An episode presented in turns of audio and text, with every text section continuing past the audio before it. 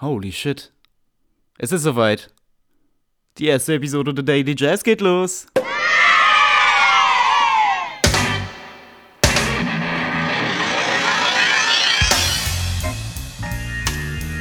Oh Mann, ey. Okay. So, was haben wir denn hier. Was steht an? Okay, natürlich. Der Robbie Harbeck. Ja, das geht am Arsch, das geht am Arsch. Natürlich. Ja, perfekt. Kleines Bierchen.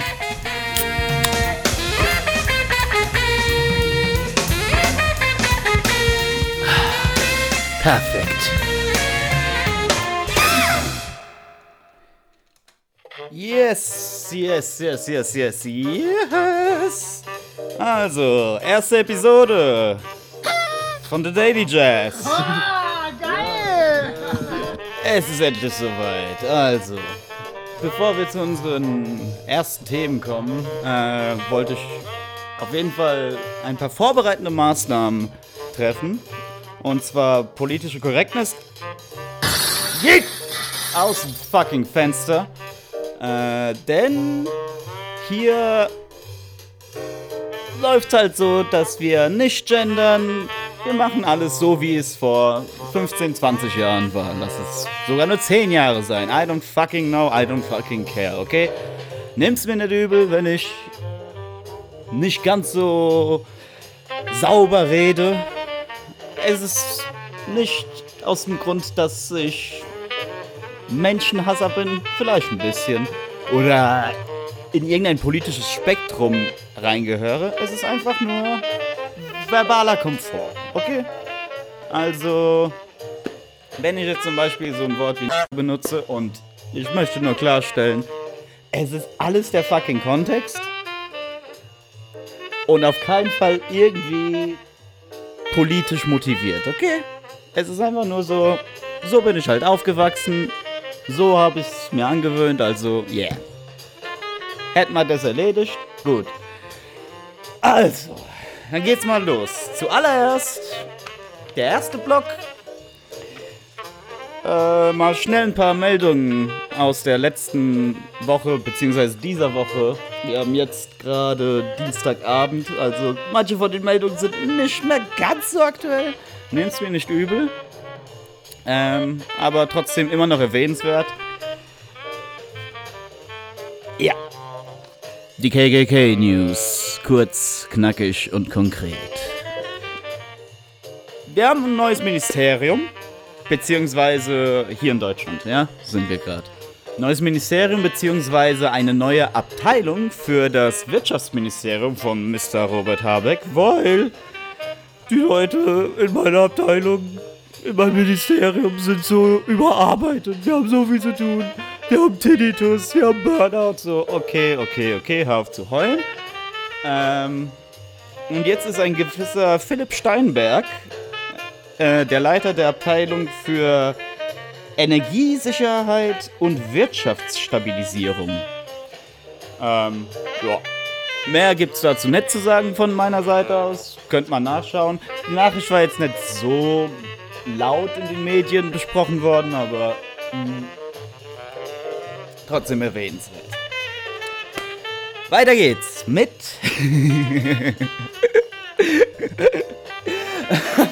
mit dem Immobilienmarkt in Deutschland. Aber eigentlich, ja, in den größeren Ländern hier im Westen ist der Immobilienmarkt gerade so ein bisschen, wie soll ich sagen, am explodieren. Und da war jetzt die Situation letzte Woche, und zwar eine gewisse Firma, Hypoport nennt sie sich. Äh, die wird an der Börse gehandelt. Und wie es halt für so ein Unternehmen, welches an der Börse gehandelt wird, üblich ist, ähm, kommt irgendwann der Moment, dass sie ihre Jahresziele ankündigen. Und da war. Muss ich mir so. nur so mal kurz bildlich vorstellen, wie jetzt, wie gesagt, Hypoport, Finanz, äh, finanzieller Dienstleister für Kredit, Immobilien und Versicherungswirtschaft, also so in den Sektor Fintech einzuordnen. Werden die gefragt? Ja, hier, wie sind jetzt eigentlich eure Jahresziele? Und ich sage einfach, sagen jetzt nichts. Keine Jahresziele. So, einfach ausgelassen. Einfach nicht. Fuck it. Auf jeden Fall. Die Aktie ist dann erstmal um 40% eingestürzt. Am selben Tag der Nichtankündigung der Jahresziele. Ja. Äh, ja. Da wären wir jetzt. So, ganz kurze Pause. Ich muss mir nämlich ein Bierchen holen.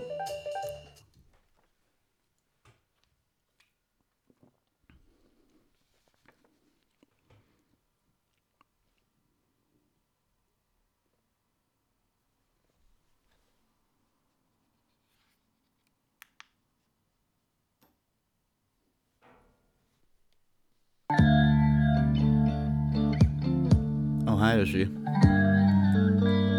Na, du siehst so angespannt aus. Hast wieder einen harten Tag gehabt, ne? Sind sie dir wieder den ganzen Tag auf die Nerven gegangen, ne? Ach komm. Kannst du eh in die Tonne kloppen. Haben nur ein großes Maul und können nur Gulasch kochen oder Spargel stechen. Jetzt brauchst du jetzt dir keinen Kopf zu machen. Komm, wir gehen rüber ins andere Zimmer. Ich war nämlich auch heute etwas unartig. Könntest mir so ein bisschen. Also, nur dass wir es mal klargestellt haben, ich habe keine sexuellen SM-Fantasien mit Ursula von der Leyen, okay? Dass es mal klar ist. Aber. die Uschi. Ähm. Die scheint mir schon so.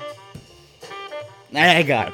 Äh, bevor, wir's, bevor es jetzt weiter ausartet, ähm, wir hatten ja Wahlen vorgestern in Italien. Und da war schon im Vor Voraus bekannt, dass es einen Rechtsruck geben wird in Italien. Und naja, in Polen sind halt eher die Konservativen nach rechts geneigt. Vergleichbar mit der CDU, nur halt in Borderline behindert. Und dann gibt es halt in Ungarn den Orban mit seiner Partei. Wo der jetzt genau im politischen Spektrum liegt, weiß ich jetzt nicht. Ob es jetzt Nationalismus, Faschismus, what the fuck everismus ist, aber ähm, ja, auch eher so rechtsgeneigt. Dann hatten wir ja noch vor ein, zwei Wochen Wahlen in Schweden, wo halt auch eine rechtskonservative Regierung an die Macht gekommen ist. Und ja, wie gesagt, vorgestern in Italien. Und da war schon im Voraus prognostiziert worden, ah ja, hier die Fratelli d'Italia werden wahrscheinlich gewählt. Und da wurde die Uschi, die Flinten-Uschi, halt mal gefragt in einem Interview, mh, was sie halt davon hält. Und ihre Antwort darauf war, wir schauen mal. Wenn die Dinge sich in eine schwierige Richtung entwickeln, und ich habe ja über Polen und Ungarn gesprochen, haben wir Werkzeuge. Hashtag Uschi hol die Peitsche raus. Wollen wir schauen, wie es dann in Italien und entsprechend der EU weitergehen wird.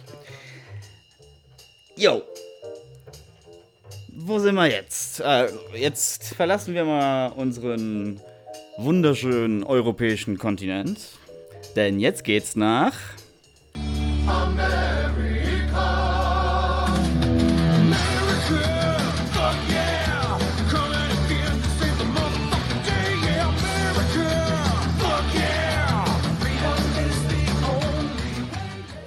So. Jetzt sind wir in Good Old America.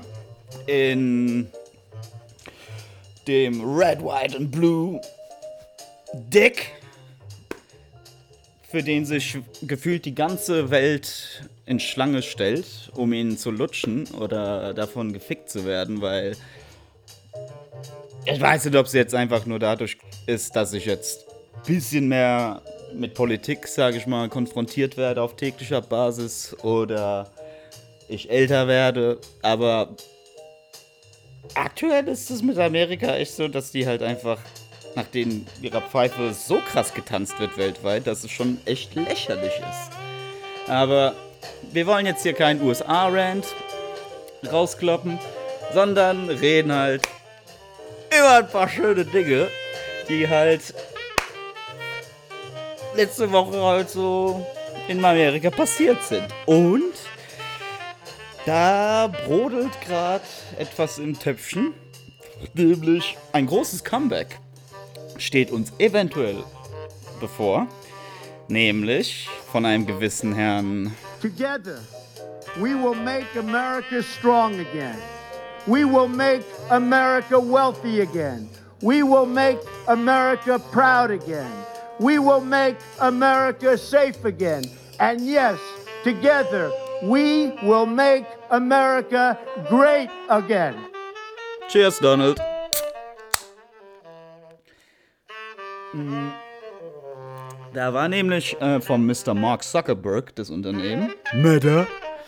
Äh, beziehungsweise Facebook, wie wir es halt kennen. Ähm, die schauen gerade, ob sie unseren lieben Donald mal wieder entsperren und ihn aktiv lassen auf Facebook. Äh, sie müssen aber erst mit Experten reden und abwägen, was für eine Gefahr er für die reale Welt da draußen darstellt. Aber ja, wenn alles gut läuft, ist Mr. Trump wieder 2023 Bing, bing, bong, bong, bing, bing, bing. auf Facebook. So. Dann. das war der absolute Knaller. Also, als kleines Intro. Vielleicht haben ja manche von euch die Spiegel-Doku gesehen über die, den Betrug mit den Corona-Testzentren. Stimmt, okay, man muss sagen, Corona-Testzentren ist jetzt was anderes im Vergleich zu dem, was jetzt kommen wird, äh, sich aktuell in Amerika entwickelt hat. Weil da waren es ja die Corona-Hilfen. Also in Amerika haben wir es mit den Corona-Hilfen zu tun, die halt ausgezahlt wurden bei Covid-bedingter Arbeitslosigkeit, beziehungsweise Covid-bedingtes Covid-bedingter finanzieller Ruin von mittelständigen Unternehmen, wie auch immer. Und da hat das äh, Labor Department äh, von den USA, die haben halt mal ein bisschen nachgeforscht. Und dann haben sie festgestellt, dass Billions and billions and von Corona-Hilfen äh, halt von Betrügern abgezwackt wurden. Und wie viele von denen billions and billions and Es sind aktuell circa 45,6 Milliarden US-Dollar, die durch Betrug irgendwie ergaunert wurden. So. Und da, wie sind sie halt da drauf gekommen? Wir hatten Anträge von aus mehreren Staaten. Äh, dann hatten wir tote Personen, verstorbene Personen, pardon. Und äh, Inhaftierte haben auch Corona-Hilfen beantragt. Und dann gab es noch merkwürdige E-Mail-Namen, wo halt die, das Department für Corona-Hilfen halt ein bisschen, naja, suspekt fand. Yo. Das wär's für die USA. Das wär's auch für den KKK-Blog. Also KKK News Blog, ja, kurz, knackig und konkret. Und dann kommen wir jetzt mal zu einem Award. Ja. Denn ich habe mir überlegt, für Figuren des politischen Weltgeschehens verleihen wir hier bei The Daily Jazz ein Award, nämlich das Goldene Saxophon. Einfach an Figuren, die ein bisschen Stimmung in die Bude bringen. So ein bisschen spicy spice, you know? Ihr wisst schon, wie ich es meine. Und genau, da es sich hier bei uns um eine irreguläre Sendung handelt, wird es nicht das goldene Saxophon der Woche, des Tages oder des Monats. Wir nennen es jetzt einfach mal das goldene Saxophon Nummer 1. Und dieses geht an den Gouverneur von Florida, Ronald Ron DeSantis, für seine Aussage, die er letzte Woche im Senat rausgehauen hat.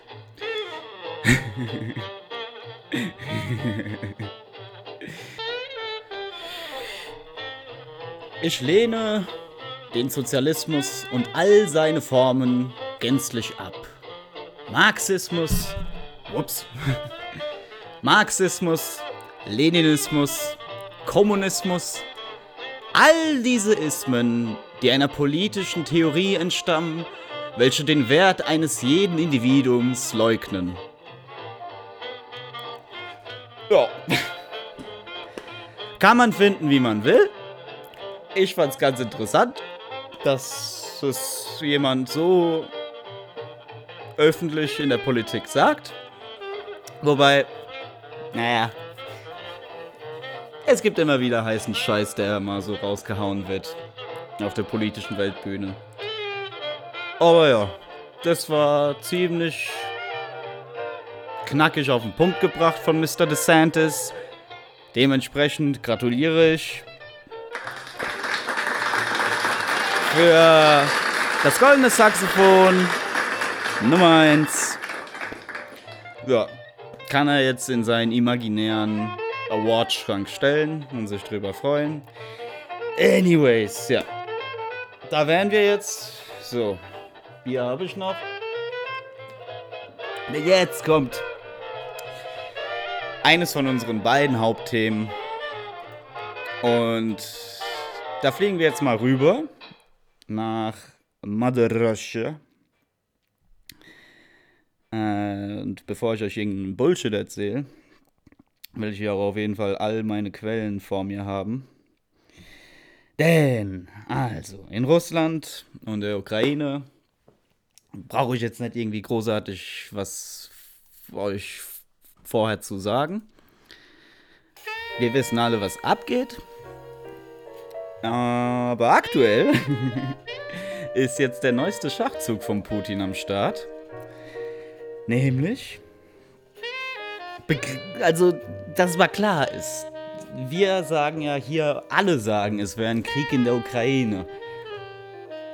Putin und der Kreml, wie auch immer, die sagen, es wäre eine, eine militärische Operation. Ja. Oh, kein Krieg. Ein kleiner, aber feiner Unterschied. Denn ja. Jetzt ist es halt so. Die Russen dachten halt, die marschieren da mal ganz flott durch, machen einen Blitzkrieg und haben die ganze Ukraine eingenommen, aber haben vergessen, dass der Zelensky ein Infinite Weapons Cheat aus dem Westen hat und die ganze Zeit gefüttert wird, wie behindert mit allen möglichen Waffen und militärischen Equipment und finanziellen Mitteln. Ergo, es geht nicht so gut voran. Also eigentlich ist quasi nur der Osten von der Ukraine eingenommen worden. Äh, um genau zu sein, handelt es sich um Luhansk, Donetsk, Zapor Zaporizhia und Kherson Oblast. Kleine Begriffserklärung. Oblast, das ist ein Begriff, das ist ein, eine administrative Abteilung von einem gewissen Territoriumgebiet, ja. Also quasi jetzt, wir haben eine Stadt und da ist, anyways, wie ein Bundesland oder sowas in der Art hier in Deutschland. I don't, so in der Art, ja. Und das ist üblich in der, es kommt aus der alten Sowjetunion und äh, das ist halt ein Begriff, der wird immer noch halt in der Ukraine, Belarus, ja, ja, ja, ja, Kasachstan benutzt.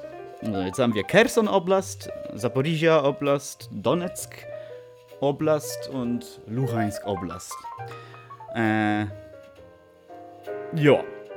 Und in eben diesen Gebieten werden seit dem, ab dem 24. bis zum 27. September, also heute, äh, Referenten abgehalten über den Anschluss eben dieser Gebiete an die russische Republik. Russische Union? Ich weiß es gar nicht. Was haben die? Republik? Anyway, an Russland, ja? So. Und diese. So, jetzt. Jetzt laufen da die russischen Soldaten mit ihren Knarren durch die Gegend. Ist jetzt mal nur so ein Szenario, welches eventuell passieren kann. Ich meine, was mehr oder weniger bekannt ist, ist, dass in eben diesen Gebieten, in den östlichen Gebieten, ähm, es eher pro -Russ eine pro-russische Stimmung in der, im Volk gibt. Also schon in den Jahren davor, da wird nicht ukrainisch gesprochen, da wird russisch gesprochen. Die Leute sind irgendwie nicht so, die haben da jetzt keine große Verbindung zu der Ukraine. Wir sind wahrscheinlich auch noch alles alte Sowjetromantiker und die fühlen sich halt russisch, ja. Ergo konnte man schon im Voraus wissen, wie diese Referenten abgehalten werden. Jetzt, jetzt erzählen halt natürlich die Medien, die großen Medien, die Leute werden da mit der, mit der Knarre am Kopf dazu gezwungen, eine Stimme abzugeben. Äh, ob's so ist, ich weiß es nicht. Ich bin, ich bin da nicht vor Ort. Die einen sagen ja, die anderen sagen nein. Was klar ist, ist, dass diese Referenten stattfinden oder stattgefunden haben. Und es gab Wahlbeobachter aus den verschiedensten Ländern, darunter Deutschland, Frankreich, Serbien, Bulgarien, Mosambik, Zentralafrika. Auf jeden Fall aus vielen verschiedenen Ländern Wahlbeobachter, die das sich alles angeschaut haben und berichtet, also heute berichtet haben im Laufe des Tages, dass es äh, in der Volksrepublik Donetsk ja, eine Wahlbeteiligung von 86,7% gab, in Luhansk 83,6%, in Zaporizhia 66,4% und in Kherson Oblast 63,6%. So. Wie geht's jetzt weiter? Stand aktuell will ich jetzt aber noch nicht bestätigen, ist der, dass Donetsk, Zaporizhia und Kherson größtenteils positiv gestimmt haben. Ergo, und das war schon vorher angekündigt worden, äh, am 30. September wird, werden diese Territorien dann als russisches Territorium abgesegnet im Senat, im russischen Senat, im, wie heißt Duma, genau. Duma? More like Duma nuts fit in your mouth. Ja, auf jeden Fall, das ist halt das russische Unterhaus im Senat. Ich kann euch jetzt echt nicht erklären, genau wie da die Politik abläuft. Auf jeden Fall, das, das sind die Begriffe. Sage ich jetzt einfach mal. Auf jeden Fall, ja. Am 30. September werden diese Territorien na, ins, nach Russland angenommen, werden so anerkannt. Und ja. Alle sind natürlich der Meinung, ja, fick deine Referenten, deine erzwungenen Referenten, Putin. So, was fällt denn dir ein? Kannst du nicht einfach so machen? Der Russe halt so, Ja, doch. Die Ukraine wird wahrscheinlich dieses Wahlergebnis nicht akzeptieren. Oh, weil es halt illegal und gegen die Verfassung ist. So, die Russen geben einen Fick drauf, tun sie trotzdem als russisches Territorium anerkennen, annektieren die, dann gibt es da eine, nochmal eine Invasion. Ukraine ist natürlich dagegen. Und dann gibt es einen Punkt, an dem es kein Zurück mehr gibt. Nämlich, die Russen geben ein Ultimatum.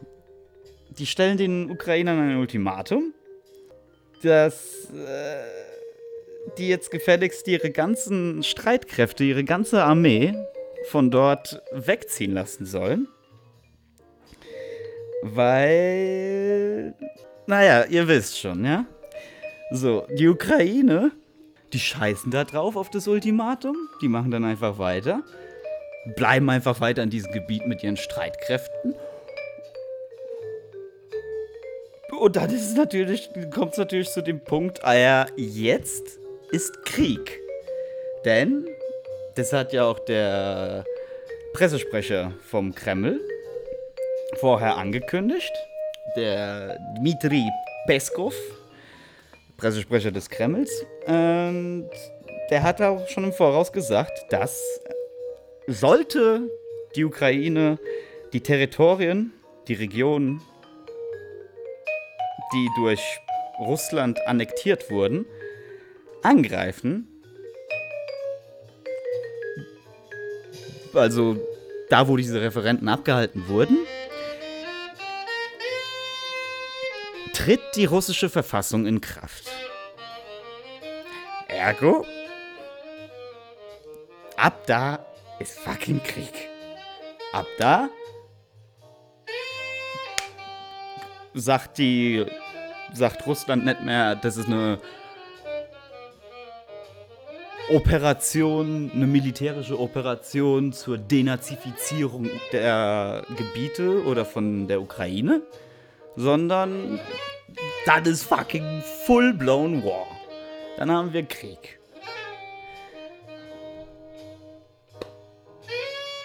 Die machen jetzt auf jeden Fall ziemlich einen auf dicke Hose.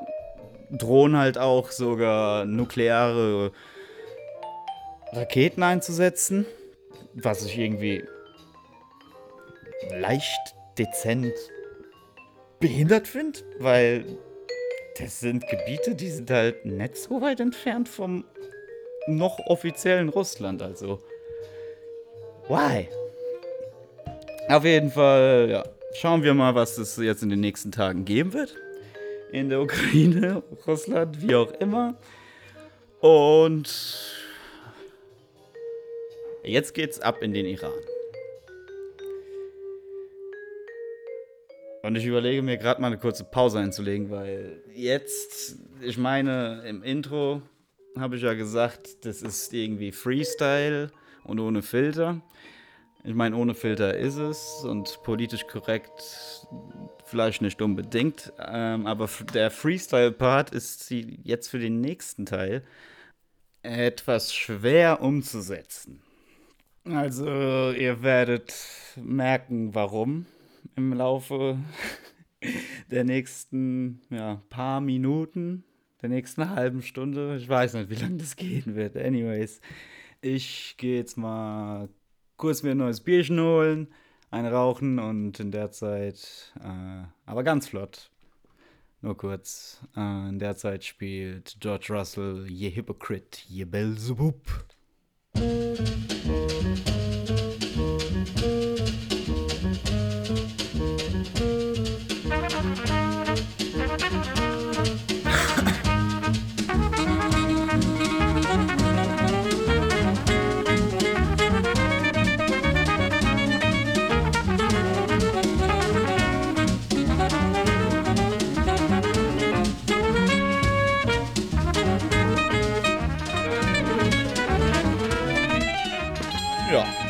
natürlich hat das Ganze durch die Magie der Audiobearbeitung nur wenige Sekunden gedauert, mein Päuschen zu machen.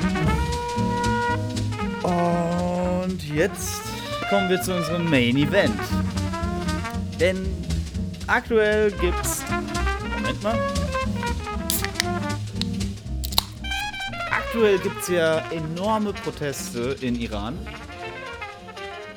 Weil ein junges Mädel, Masa Amini, in Polizeigewahrsam getötet wurde. Das Ganze ist angeblich so abgelaufen.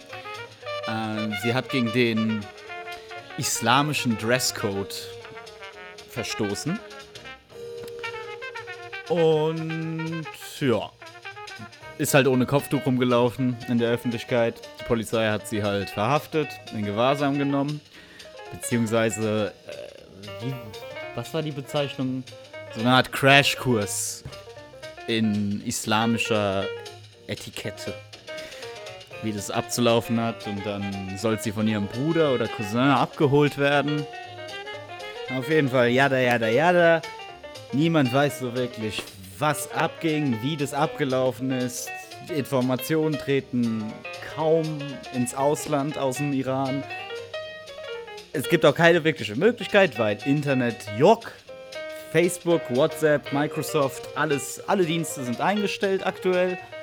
Beziehungsweise richtig hart eingeschränkt, weil natürlich wollen die ja nicht, äh, dass hier äh, sich die Opposition für Proteste absprechen kann. Wie dem auch sei. Das Ganze hat mich so ein bisschen beschäftigt, weil ich mir dachte, hm, Iran. Man hört zweimal wieder davon, ich meine, in der Pilotfolge, Probefolge, habe ich ja schon einmal den Iran erwähnt, weil sie ja gerade äh, das äh, Uran äh, sich ein bisschen horten.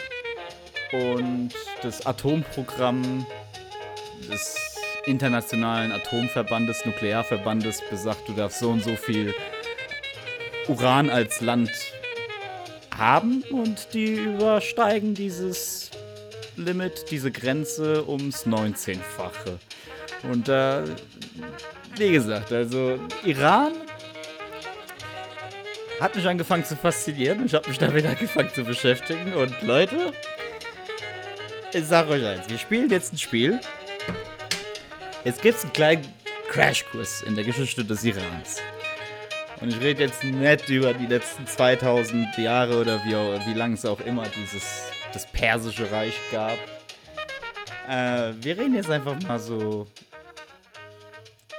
übers 20. Jahrhundert, okay? So, also, schnallt euch an, denn jetzt beginnt der größte fucking Clusterfuck. Politische Clusterfuck, den ich so. Also, Clusterfuck ist sogar noch eine Untertreibung. Weil so oft wieder die Staatsform gewechselt wurde, die Regierungsform, so oft wie es eine Revolution oder einen Putsch gab.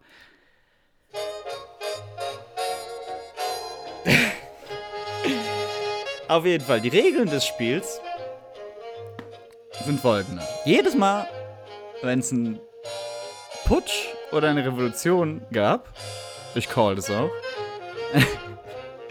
trinken wir ein, okay? Schnallt euch an. Es geht los.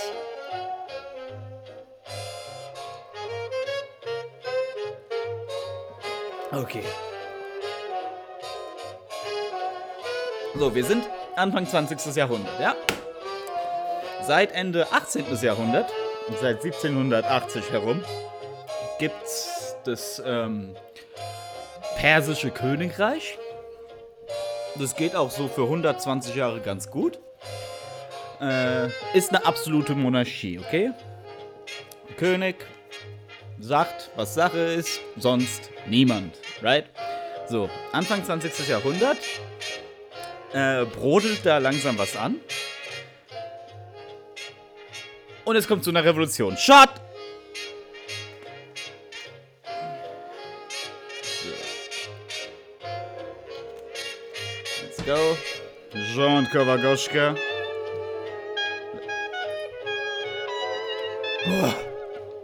Okay, 1906. Es kommt zu der Revolution, wo ein Parlament eingerichtet wird. Also wir haben es jetzt mit einer parlamentarischen Monarchie zu tun. So, und der damalige Shah, nämlich der Shah, das ist einfach der höchste Monarch da in, in Iran, im Persischen Reich gewesen. Ja, so wie wir den Kaiser oder den König hatten, haben die halt den Shah. So, ist ein wichtiger Begriff, merkt euch den. Also, da hat man den Shah Mohammed Ali Shah Qajar und er wird ersetzt durch den Ahmed Shah Qajar. So. Irgendwann kommt dann 1911 oder 12, glaube ich, war es, kommen dann die Russen. Kommen halt reingeplatzt und machen alles kaputt. Jegliche konstitutionellen Reformen, irgendwas in der Verfassung, so, Jock, am Arsch. What the fuck? Okay. Weiter geht's. Wir haben 1914. Der Erste Weltkrieg geht los und Iran hat halt nicht so Bock drauf. Wollen sich eigentlich zurückhalten, aber dann denken sich halt die Russen, das Osmanische Reich und das britische Königreich. Iran.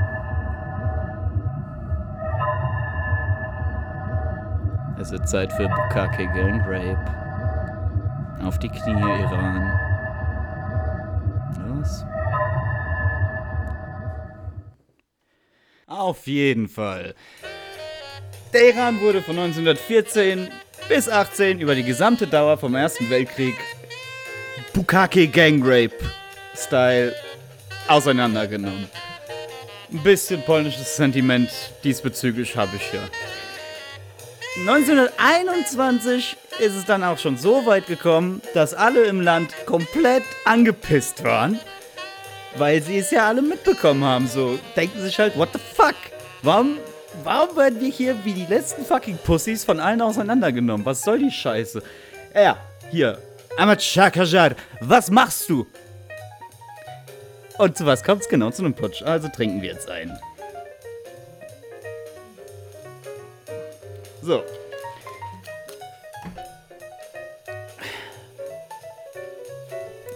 ...1921. Es betritt ein, eine wichtige Person die Bühne, nämlich Reza Shah. So, und der Reza Shah, eigentlich Reza Shah Pahlavi, den Extranamen Pahlavi hat er sich halt irgendwann dazu geholt.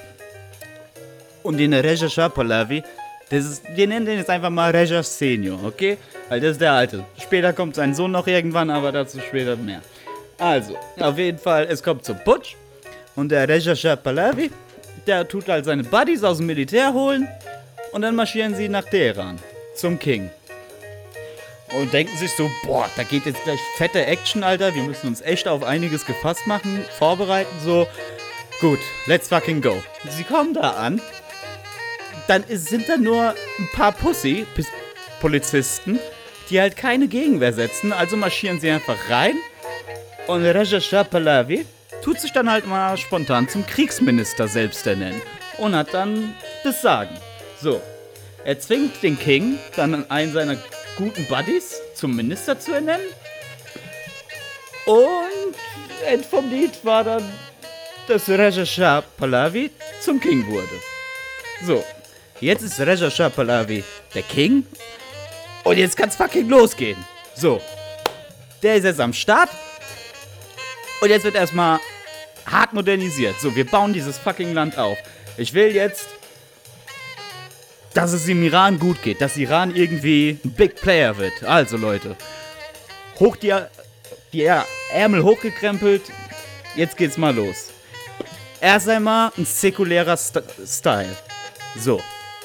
Ergo, Religion und Staat sind getrennt. Und das, finden der, das findet der Klerus, die Geistlichen, die finden es halt nicht so geil. Aber die Middle Class und die Upper Class, die finden es ziemlich geil. Okay. Irgendwann heißt es dann so, okay, Persien, Jok, weil bis dahin war es ja noch das persische Königreich, Persien. Und Reza Pahlavi hat dann gesagt, nee, wir heißen jetzt Iran. So. Er hat dann auch keinen Bock auf die Sowjets und keinen Bock auf, also er hat auch keinen Bock auf irgendwie Sowjets, Briten oder sonst was, weil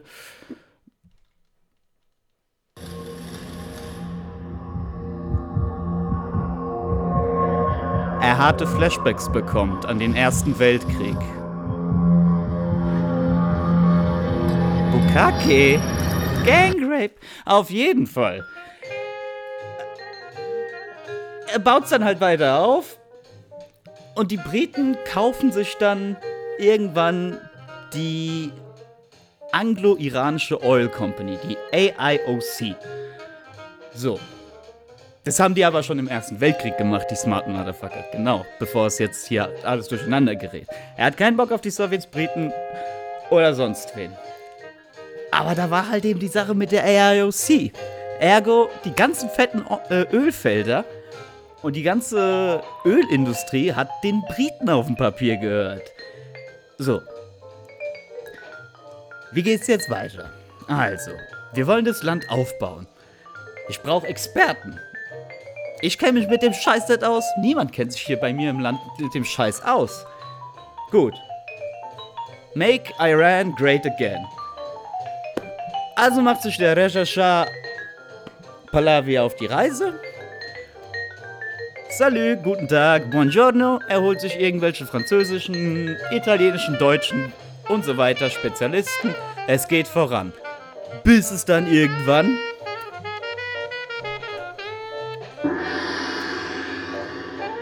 zum Zweiten Weltkrieg kommt. So, und jetzt haben wir ein Problem. Denn Iran hat von Anfang an gesagt im Zweiten Weltkrieg, wir wollen neutral sein, wir haben keinen Bock auf euren komischen Zweiten Weltkrieg, wir sind hier gerade dabei, ein Land aufzubauen, so. Wir haben noch nicht mal geschafft, fuck you, so, lasst uns in Ruhe, wir machen einfach unseren Scheiß, macht ihr euren Scheiß. Aber da waren ja eben diese Ölfelder, die den Briten gehört haben. Und Pahlavi hat ja sich deutsche Spezialisten ins Land geholt, damit die das aufbauen. Und irgendwann kommen dann halt die Briten und meinen so, äh, du hast hier irgendwelche Deutschen, mit denen wir Stress haben. Die sabotieren unsere Ölfelder. So, raus mit den Kartoffeln. Und der fucking Schar halt so, nö. Also kommt's dann irgendwann, knock knock, zu einem Putsch. Trinken. Allerdings nur im Irak, aber aus Prinzip, weil es ein relevanter Putsch ist für den Iran. Der Putsch war aber auch komplett gestaged. Moment.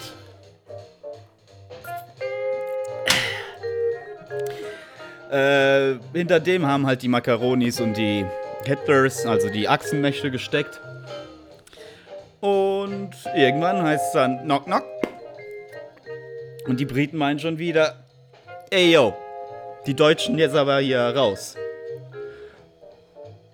Und der Schah halt so, Herner, Astaghfirullah, ich will hier Land aufbauen.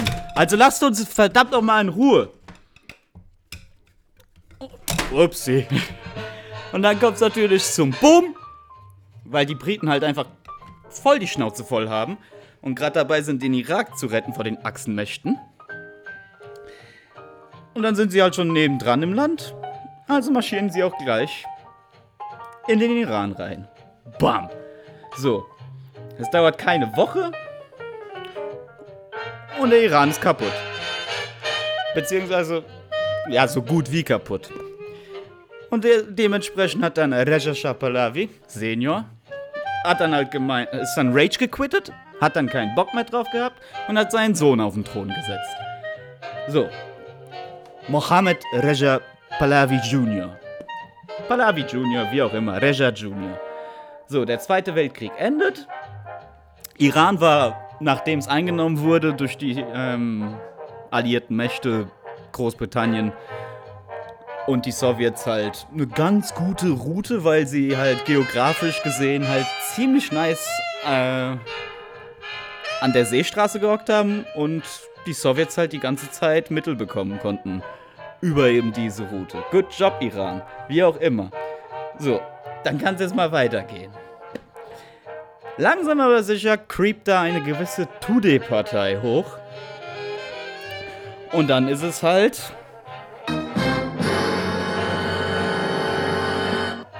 Die Gefahr, dass der Kommunismus irgendwie so ein bisschen groß wird, weil die Tude-Partei ist eine, war eine kommunistische Partei und die hatten ziemlichen Aufwind erlebt, haben, sind immer größer geworden, immer beliebter. Naja.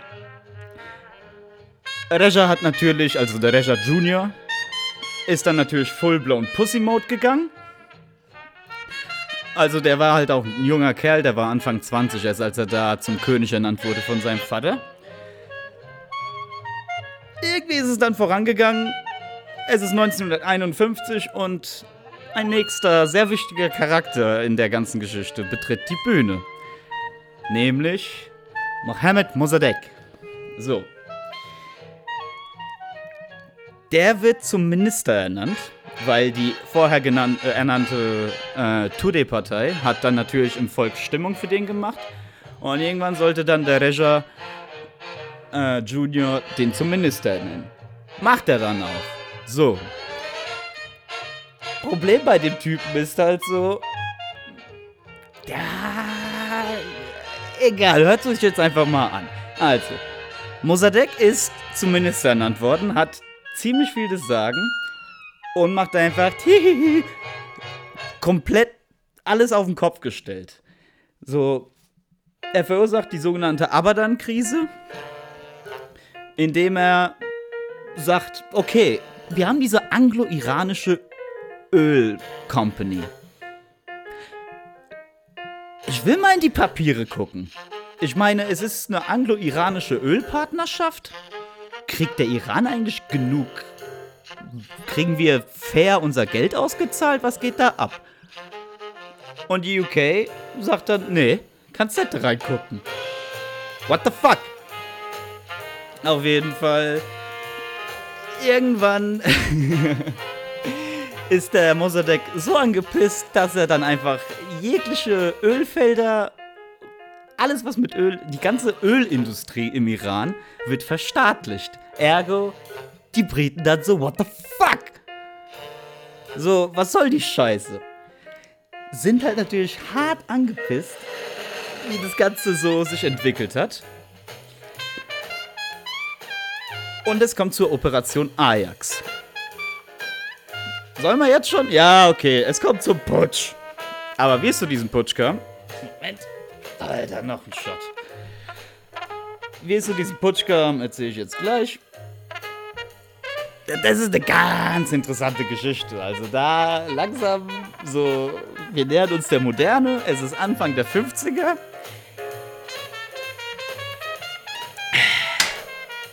Auf jeden Fall.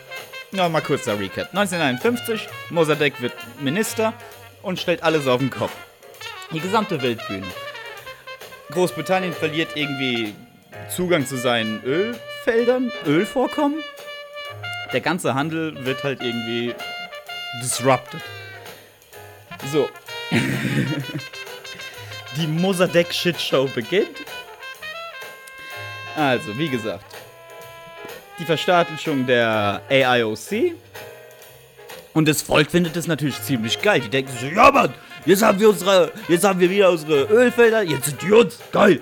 So, Großbritannien ist halt ein big fucking Player und macht dann erstmal im Rest der Welt, heulen die dann rum, der ist voll der Wichser, kauft von dem kein Öl. Blockiert dann auch jegliche Häfen, dass das Öl aus dem Iran nicht irgendwie rausgelangen kann. So, cool. Jetzt sind wir hier. Wir haben zwar unsere eigenen Ölfelder, aber können den Scheiß nirgendwo hin verkaufen kommt dann irgendwann so weit, dass sie es versuchen, über die Landroute zu den Sowjets für einen absoluten Ramschpreis zu verkaufen. Auf jeden Fall in der, ganz, in der Zwischenzeit geht Großbritannien zu den USA und meint so, hey, willst du mir helfen? Nö. Willst du mir jetzt helfen? Nö. Willst du mir helfen? Nö. Alter, jetzt hilf mir doch mal. Nee. Ich meine, ich habe ja jetzt auch was davon. Ich meine, dadurch, dass du jetzt nicht mehr alleine da die Ölfelder besitzt, habe ich jetzt eine Chance, ein bisschen was von den Ölfeldern zu bekommen. Hm, denkt sich die, denken sich die Briten. Sie überlegen, gehen nochmal zu den USA und meinen, ey, willst mir helfen? Nö. Okay, jetzt pass mal auf. So sieht die Sache aus. Wenn wir jetzt nicht irgendwie zusammen da Ordnung machen, dann kommt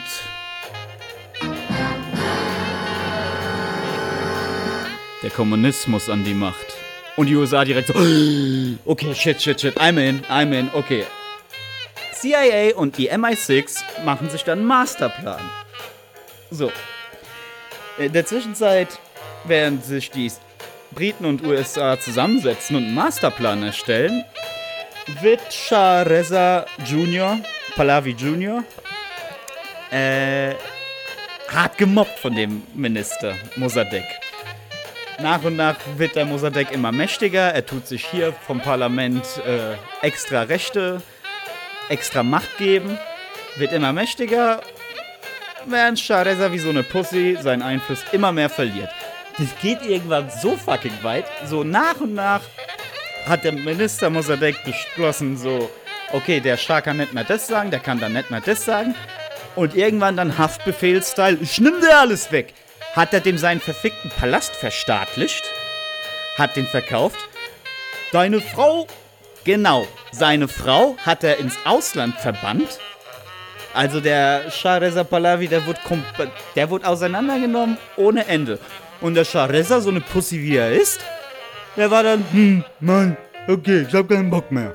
So, anstatt irgendwie was dagegen zu unternehmen, hat er einfach den Schwanz eingezogen und ja, hat sich dann ins Ausland verpisst. Irgendwann dann durch die CIA und das MI6 haben zu dem gemeint, ey, was? Du musst da jetzt mal was. Nein, ich will nicht. Musst jetzt mal was unternehmen. So, der Typ rastet gerade komplett aus, fährt dein ganzes Land an die Wand. Ja, und ich darf nicht. Jetzt mach haben den Arschtritt verpasst. CIA und MI6 haben krass geplottet. Und natürlich war dann auch dadurch, dass sich das so angehäuft hat, dass eigentlich, naja, eigentlich ist es geil, dass wir jetzt die Ölfelder verstaatlicht haben und dass sie jetzt uns sind, aber gleichzeitig, hm, uns geht's ziemlich fucking scheiße damit. Und es folgt halt so, hm, fuck Mossadegh. Okay. Junior Pahlavi Jr. kriegt einen Einlauf verpasst. Und die Glowies. Oh, stimmt. Moment. Jetzt müssen wir Glowies. Das ist ein wichtiger Begriff, den wir jetzt äh, lernen müssen. Was sind Glowies? Die werden jetzt also jegliche Sicherheitsdienste, Secret-Dienste werden ähm, Glowies genannt im Fachjargon. Woher kam das Wort glowy? Also, es gab in den 80er, 90er Jahren einen genialen Informatiker, den Terry Davis Jr. Der Typ war, er wäre auf dem Level von einem Bill Gates und Steve Jobs gewesen. Der Typ hat im Alleingang ein Betriebssystem für den Computer geschrieben, was vergleichbar ist mit einem Bau von einem Wolkenkratzer im Alleingang. Er war halt hart religiös. Dementsprechend war das Temple OS, so hieß dieses ähm, Betriebssystem. Ähm, stark religiös beeinflusst, also lauter so, der Mauszeiger war irgendwie so Jesuskreuz, irgendwie so Sachen. Aber es war ein funktionierendes Betriebssystem, darum geht's. Also der Typ war ein fucking Genie. Problem ist, der hat immer wieder manisch-depressive Anfälle gehabt. Ergo, seine Psyche war nicht ganz so stabil. Kam dann auch irgendwann so weit, dass Ärzte ihn diagnostiziert haben als äh, bipolar. Was aber dann auch nach der mit fortlaufender Zeit äh, immer noch weiter eskaliert ist und sie gesagt haben, nee, der ist nicht, nee, der ist nicht bipolar, der ist fucking schizophren. Haben ihm auf jeden Fall Medikamente gegeben, jada, jada, jada. Er, seine Psyche geht immer weiter am Arsch. Irgendwann ist es 2010 und das Internet ist halt schon so weit gekommen, dass es YouTube und so Sachen gibt. Und Terry Davis Jr. hat dann halt auch so Vlogs gemacht, wo er irgendwie den Leuten gezeigt hat, wie man programmiert.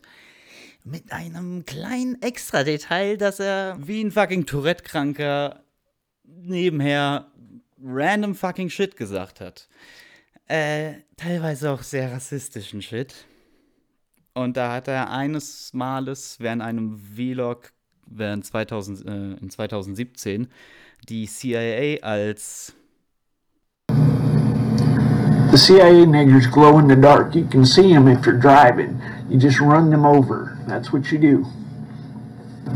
Fucking CIA niggers. Ja. Und daher kommt auch der Begriff Glowy. So, zurück zum Daily Jazz. Jetzt wissen wir, was ein Glowy ist, ergo wir können ab jetzt jegliche Sicherheitsdienste wie die CIA als Glowies bezeichnen. Okay, zurück zum Iran. Also, das Volk ist angepisst, schreit Fuck Mossadegh.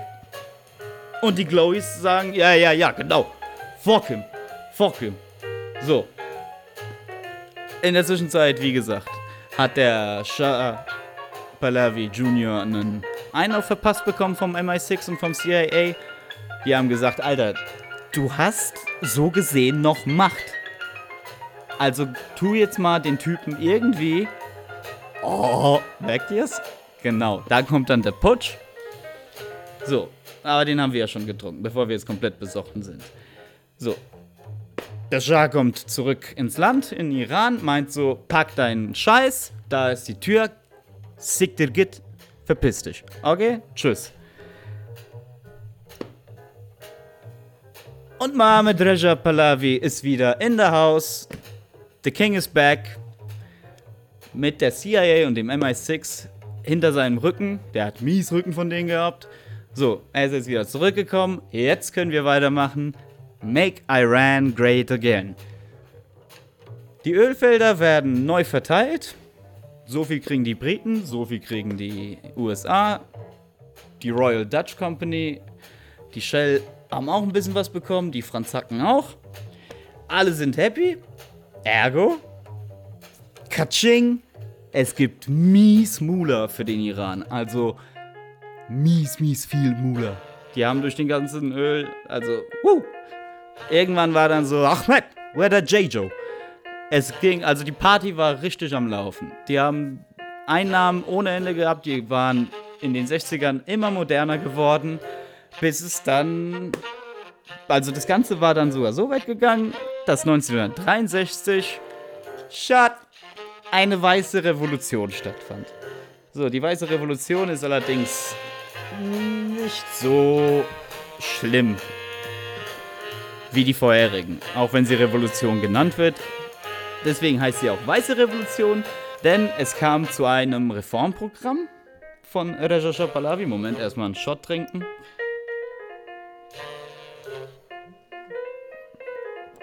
Oh Gott. Oh, ich werde so drunk sein.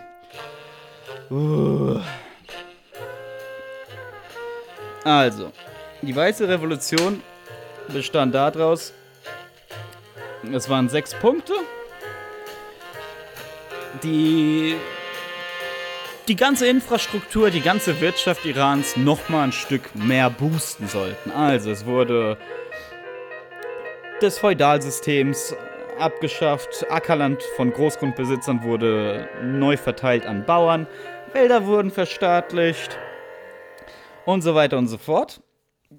Selbst der Analphabetismus wurde in Schulen extra bekämpft. Und dann gab es noch einen Punkt in diesem Sechs-Punkte-Programm, so, der dem Klerus nicht gefallen hat, nämlich ein passives und aktives Frauenwahlrecht.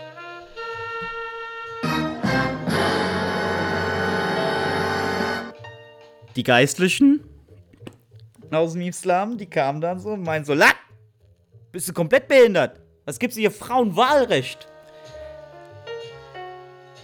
Mir fällt jetzt kein guter Witz dazu ein, weil das ist halt schon wirklich derart zurückgebliebenes Denken.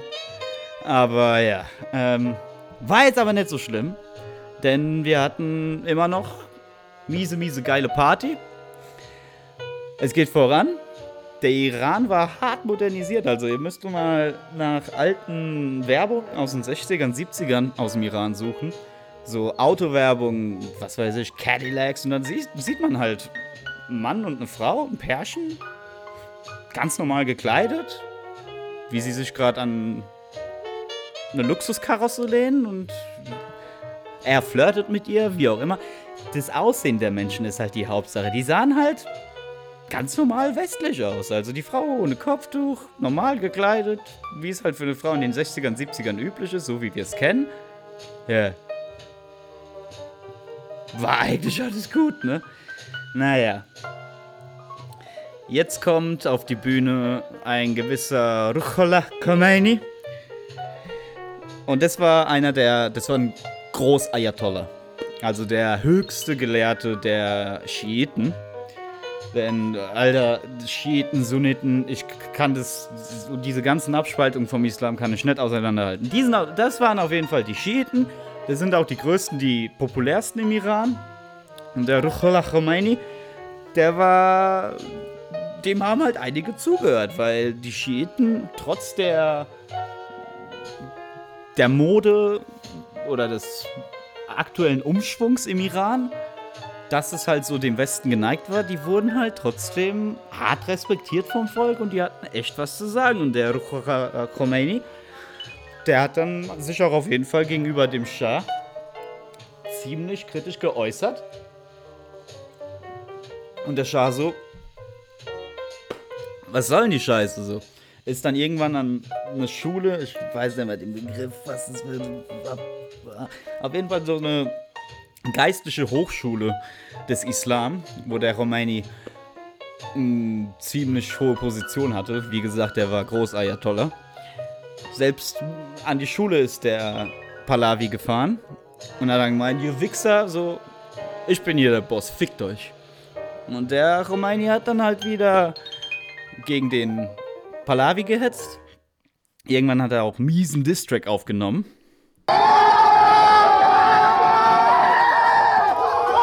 Also so einen miesen Distrack, dass der Pahlavi gesagt hat, Digga, jetzt hast du echt eine Grenze übertreten. Entschuldige dich, und zwar sofort. Und der Romaini so, ne. Pahlavi daraufhin, pack deinen Scheiß, da ist die Tür, Siktirgit. Und Romaini wurde ins Exil verbannt. Musste das Land verlassen. Wo er da gehockt hat, ich weiß nicht, äh, ob es im Irak oder im Israel war. Auf jeden Fall war er raus aus dem Land. Hatte aber auch immer noch äh, irgendwie Einfluss. Äh, hat Propagandabänder und Schreiben irgendwie ins Rand Land reingeschleust und hat immer weiter, sage ich mal, so die Stimmung gegen den Schah angespornt. So, es geht weiter im Iran. Ölmula fließt, Patte fließt. Und zwar so viel, also es macht richtig mies. Katsching, katsching, katsching. So, irgendwann dann ist dann so viel Katsching, katsching, katsching am Start, dass es, oh fuck, zu einer Inflation kommt. Und die Schere zwischen arm und reich wird immer größer. Alle sind pisst und fragen den Schah, Digga, jetzt verdienen wir so viel Geld als Land. Der Westen pumpt uns zu mit Money. Und du kriegst auch viel Money. Wie viel Money kriegst du eigentlich, hä? Weil irgendwie so, wir sehen da jetzt keinen Unterschied zwischen dem, was das Land einnimmt und dem, was du irgendwie an Vermögen hast. Das ist. Äh Decker, was geht denn da ab? Was geht denn da ab? Und irgendwann kommt es zu Protesten. Dann kommt es zu mehr Protesten und noch mehr Protesten. Und irgendwann sind die fucking Proteste so fucking groß, dass sie die Wirtschaft und das allgemeine Leben im Land lahmlegen. Ihr seht, wohin das führt. Genau, es kommt. Wir trinken den letzten Shot des Tages. Oh, Jesus. Ah, kommt noch ein großer. So, Flasche leer. Cheers. Oh Gott. Auf jeden Fall Revolution. 1979. Alle sind angepisst. Wie gesagt, die Proteste sind so enorm, dass sie die Wirtschaft im Land lahmlegen. So alles ist am Arsch quasi. Und Pahlavi denkt sich so, oh shit, Alter, und flüchtet wieder aus dem Land. So der König, der Shah, flüchtet. Und der Romaini denkt sich so, Alter, der ist weg. Alter, kann ich ja wieder zurück aus dem Exil hier rein. Und spornt noch weiter die Massen an. Und irgendwann kommt es zur islamischen Revolution, wo Khomeini zum Staatsoberhaupt wird. Und wir haben nicht mehr die, wie war es, den imperialistischen Staat Iran, sondern wir haben die Islamische Republik Irans seit 1979. Und wir haben keine Monarchie mehr, sondern eine, wie kann man sagen, eine Theokratie. Ergo, Scharia-Law, das Scharia-Gesetz kommt wieder ins Haus. Frauen müssen sich wieder mit Kopftüchern bedecken. Jada, jada, jada. Alles ist am Arsch. Beziehungsweise es ist nicht alles am Arsch, aber der Iran ist seitdem nicht mehr so gut auf den Westen zu sprechen. Hat sich ziemlich hart abgekapselt von allen. Ja, da sind wir. Ich denke mal, hier kann man einen Punkt machen. Kleine Geschichtsstunde gemacht. Das war der Iran, Clusterfuck des 20. Jahrhunderts, wo, wie gesagt, aus einer absoluten Monarchie eine parlamentarische Monarchie wurde. Dann war es. Anyways. Jetzt ist Schluss. Fertig mit Daily Jazz für heute.